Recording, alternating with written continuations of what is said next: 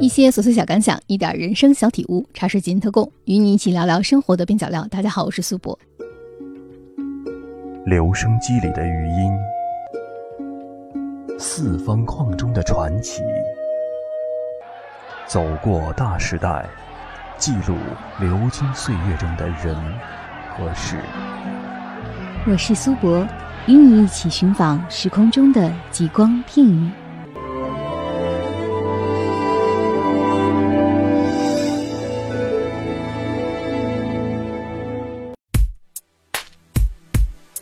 对于沙发土豆来说，一年四季都不会缺少爱情偶像剧，但在春天里，偶像剧看起来总是更加蠢蠢欲动，因为有那么多的花儿竞相开放的春天，始终给人无限的希望。在这春光里，爱情多么美好！与您一起聊聊台湾的偶像剧。百度百科里介绍说，偶像剧又叫做青春偶像剧。是指集数不多，一般在三十集以内，大量采用面貌俊美的演员，符合社会流行的造型服饰，适合年轻人的偶像艺人，以细腻的爱情戏为主，主要场景为现代的时装电视剧，以青少年为主要收视对象的剧种。偶像剧在发展过程中，不断的吸收古装剧、喜剧、小说、游戏等其他受到青少年喜爱的文化中的元素，并受到其中的审美。和包括爱情观在内的价值观等诸多影响，因此很多偶像剧的风格和元素并非偶像剧所特有。这个名称在今天虽然被广泛的使用，但它的内涵却并不太明确。一般来说，偶像剧多是指发源于日本的电视剧种，在日本称之为爱情时装剧或趋势剧，多由日本的人气偶像演员或歌手主演。偶像剧。与稍早流行的电视肥皂剧或其他时装剧最大的不同是，这种剧种最先强调的并非是剧本的张力，也不是演员的演技表现，而是演员的外表。因此，在偶像剧中，主角很少见中老年演员。花开好了。偶像剧的剧本内容，除了普遍的爱情或青春剧之外，也慢慢发展成囊括了惊悚、诙谐等诸多元素的电视剧种。到目前为止，偶像剧仍然是电视剧中颇受欢迎的剧种之一，尤其是在亚洲，不但造成亚洲各国的收视热潮，甚至带动这些地区的传媒业发展。很多人都认为偶像剧空洞、无内涵、幼稚。其实，偶像剧和其他剧种一样，有好有坏。许多偶像剧都颇有内涵，有的激励人们不怕困难、奋勇向前，有的探讨社会问题、心理疾病。家庭暴力、伦理关系也经常成为偶像剧所探讨的问题。说起台湾的偶像剧，人们不会忘记当年《流星花园》所掀起的亚洲旋风。但事实上，台湾地区的偶像剧比起日本与韩国起步并不算早。二零零零年七月播出的《麻辣鲜师》可以说是台湾的第一部偶像剧。但偶像剧的真正爆发是在二零零一年，由 F 四和大 S 许熙媛主演的《流星花园》这部电视剧造成了巨大的轰动，创下了最高平均收视六点四三的成绩。此后，偶像剧成为台湾的正式剧种，它的制作人柴智屏也因此被称为偶像剧教母。二零零五年的七月，由明道、陈乔恩主演的《王子变青蛙》以最高平均收视七点零九。最高分段收视八点零五，打败了《流星花园》的记录。二零零八年的七月，由阮经天、陈乔恩主演的《命中注定我爱你》，以最高平均收视十点九一、最高分段收视十三点六四的收视记录，保持着第一的称号。他的戏剧总监陈玉珊也凭借着这两部戏，成为新一代的偶像剧教母。台湾的许多偶像剧集经常有香港、日本、韩国等亚洲其他地区活跃的演员登场。和日剧、韩剧等不同的地方是，台剧的标题除了中文以外，通常还有英文副标题。另外，台湾的偶像剧不止在台湾地区取景，还有很多在亚洲其他地方拍摄的剧集。台湾偶像剧的很大一部分都是改编自日本的漫画电视剧，像《流星花园》《恶作剧之吻》《公主小妹》等。二零零一年，导演蔡岳勋凭借《流星花园》获得第三十六届金钟奖最佳导演奖。这是偶像剧在金钟奖获得的第一个奖项。二零零四年，《蔷薇之恋》获得第三十九届金钟奖年度最受欢迎戏剧节目奖，偶像剧从此被证明。二零零九年，《痞子英雄》横扫第四十四届金钟奖，偶像剧终于受到业界肯定。其中，林依晨凭借《恶作剧二吻》获得第四十三届台湾电视金钟奖视后头衔。赵又廷凭借《痞子英雄》获得第四十四届台湾电视金钟奖视帝头衔，两人成为台湾地区偶像剧历史上首位视帝视后。在四十五届台湾电视金钟奖上，杨丞琳凭借《海派甜心》成为偶像剧史上的第二个视后；而在第四十六届台湾电视金钟奖上，歌手潘玮柏凭借电视剧《爱无限》成为偶像剧史上第二个视帝。从《流星花园》到今天。台湾的偶像剧经历了一个飞速发展的阶段，风靡整个亚洲，曾经在一个时期内带动了整个亚洲偶像剧的发展。爱上你是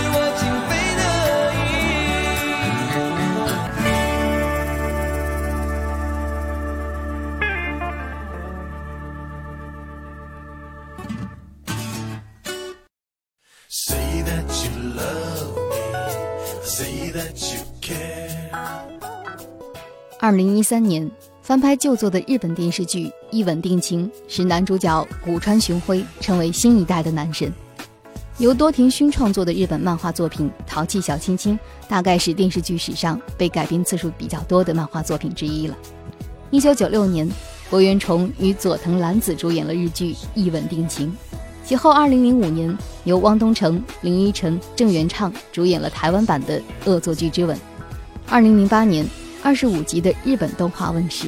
二零一零年，金贤重、郑素敏主演了韩剧版的《恶作剧之吻》。二零一三年，未来穗香、果川雄辉翻拍日剧经典之作《一吻定情》，前后共有五个不同的版本面世。多田薰的《淘气小亲亲》讲述了女高中生向原晴子和智商高达二百的天才少年入江直树之间暗恋的故事。不同版本的晴子各有各的可爱。而所有版本的直树都无一例外的向冷傲贵公子靠拢。在这五个不同的版本当中，我个人最喜欢曲友宁执导的版本，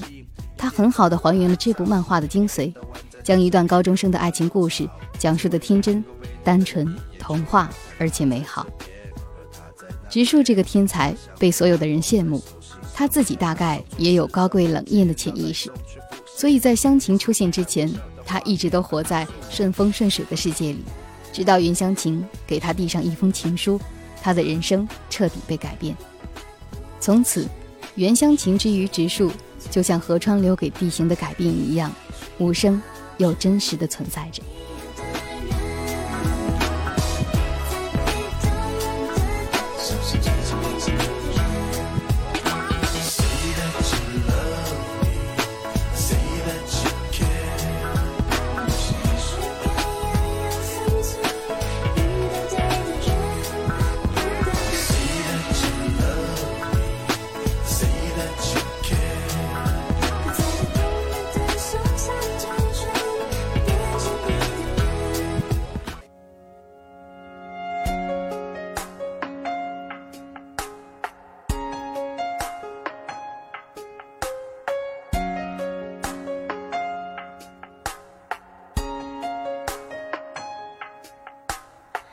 你身上专属的陌生味道，是我确认你存在的目标。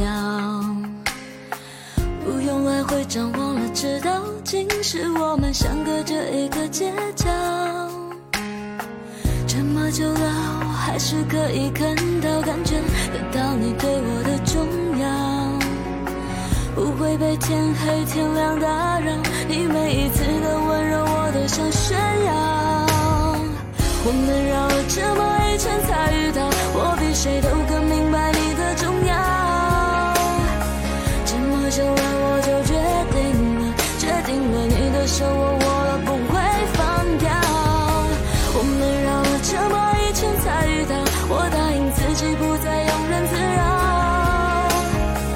因为我要的我自己知道，只要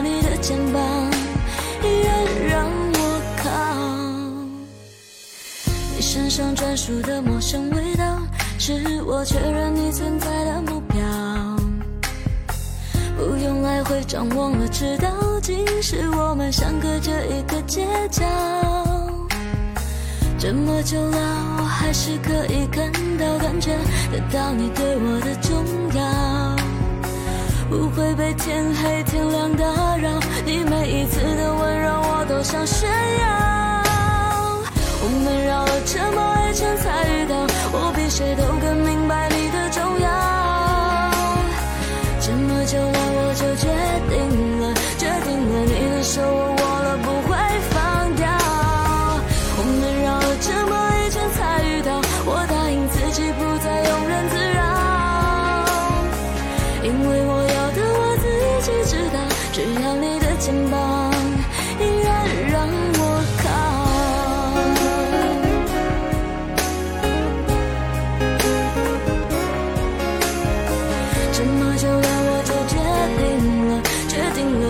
了，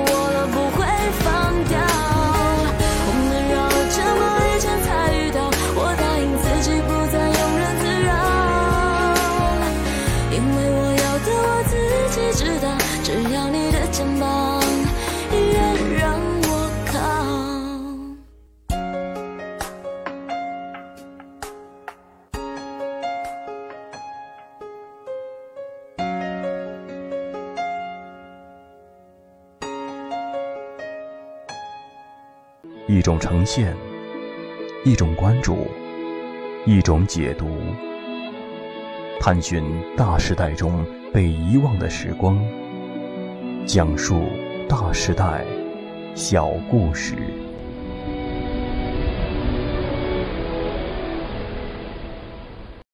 在台湾偶像剧的导演当中，我很喜欢瞿友宁。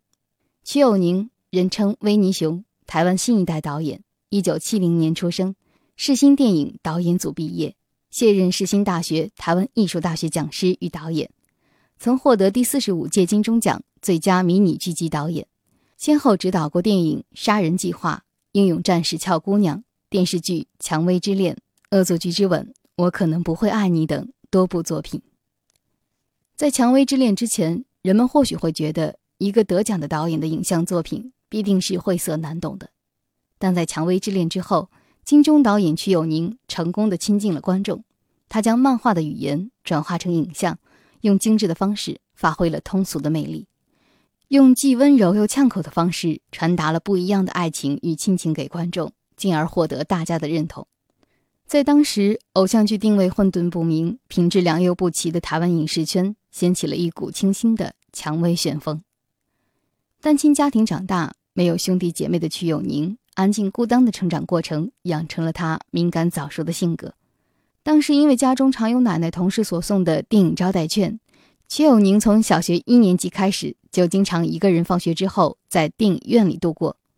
而且当时的电影院并不清场。经常一部电影可以重复的看好几遍，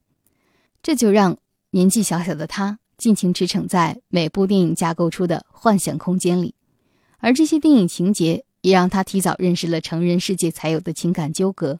让当时的瞿友宁比一般的小孩来的感情丰沛而早熟。由于瞿友宁从小便大量接触电影，对于这个领域的求知欲比其他人来的更加旺盛，看的电影也比同学多得多。进入世新大学电影科之后，表现也比同班同学更加积极。当时的教授要求学生每一个学期必须导一出戏或者参与一出戏的演出，而曲友宁却能够在每个星期都搞出一台舞台剧，一学期拍出两部电影短片，甚至把当时打工的钱都投入到电影创作上。除此之外，曲友宁也很积极地参加校外的各种比赛，获得多次的剧本奖。而这些得奖后迅速蹿起的知名度，也促成了他更快速的与业界的结合。世新大学毕业之后，曲友宁从编剧开始做起。大约半年之后，有位儿童剧的制作人发现他对于现场拍摄的食物很有兴趣，便将一部导到一半的戏剧交给曲友宁去做。因为拍摄成果获得肯定，机会也就接踵而来。二零零二年，曲友宁创立氧气电影公司。确定公司创作的方向与定位，曲导希望自己拍出的作品可以让观众有如氧气般新鲜健康必须的空气，而非如废气或不吐不快的不适感。他也希望借由氧气这层含义，凝聚整个工作团队的向心力。从《蔷薇之恋》到《我可能不会爱你》，曲友宁捧红了不少新人。与其说曲导喜欢用新人，不如说他喜欢挑一些具有特殊潜质的演员。他觉得许多艺人在娱乐圈这个环境冲刺过程中失去了本我的特质，但作为一个明星，必须保持个人独特的味道和纯真的特质，不应该因为岁月或环境而随着世俗沉浮。所以，他最新的一部戏便是讲述顶级明星故事的《你照亮我星球》。不管尝试多么不一样的题材，曲友宁最终想借着他的影像语言传达人的感情。只要用影像守护、捍卫这份人与人之间的情感，就能实现他小时候寄托在影像里的梦想。用影像为这个世界做一些事情。他说：“我曾经想过，一辈子就这样一个又一个的说着令人感动又美丽的故事。我大约一年拍一个偶像剧，花半年时间拍摄，四个月时间剪辑，然后用一辈子去享受它带给人的美好。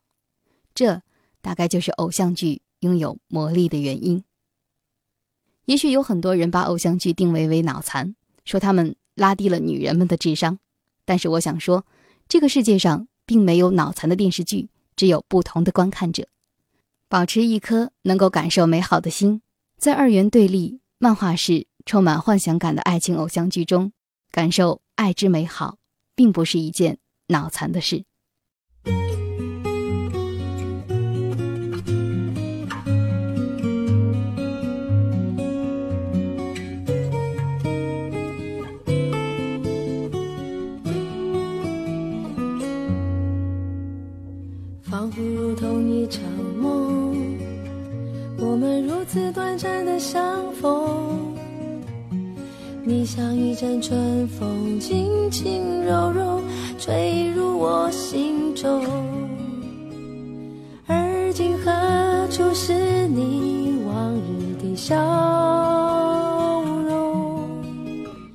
记忆中那样熟悉的笑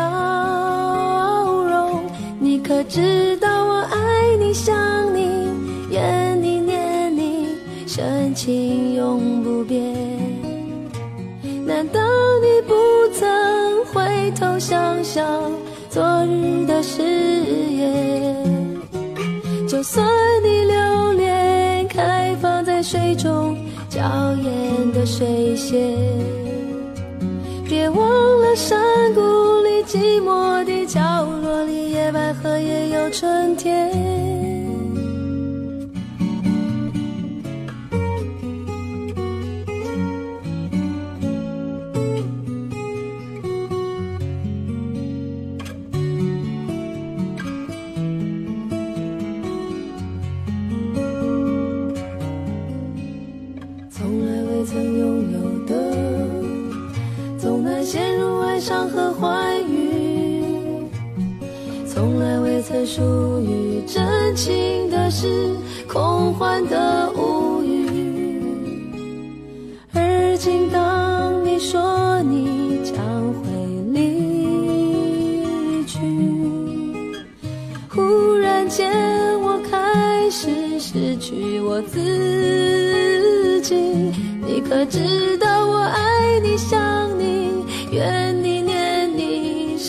情永不变。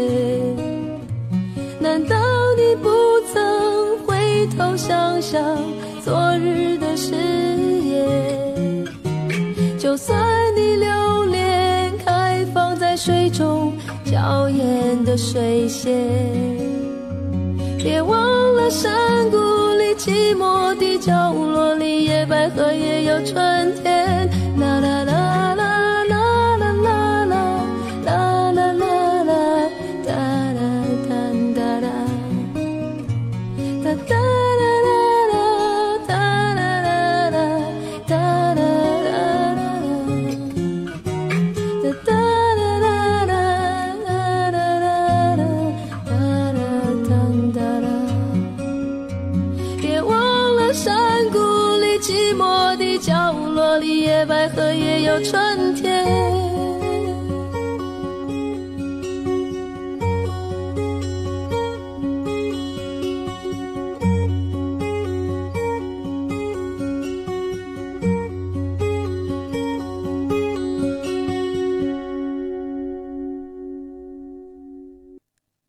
茶水间特供，与你一起对抗生活的枯燥与无聊。我是苏博，咱们下期见。您的每一次点击和评论都会给我制作节目带来莫大的动力啊！大家可以通过喜马拉雅、苹果播客或者小宇宙上搜索“茶水间特供”，或者搜索“苏博”，苏是苏州的苏，博是铂金的博，找到我。期待您的留言，再会。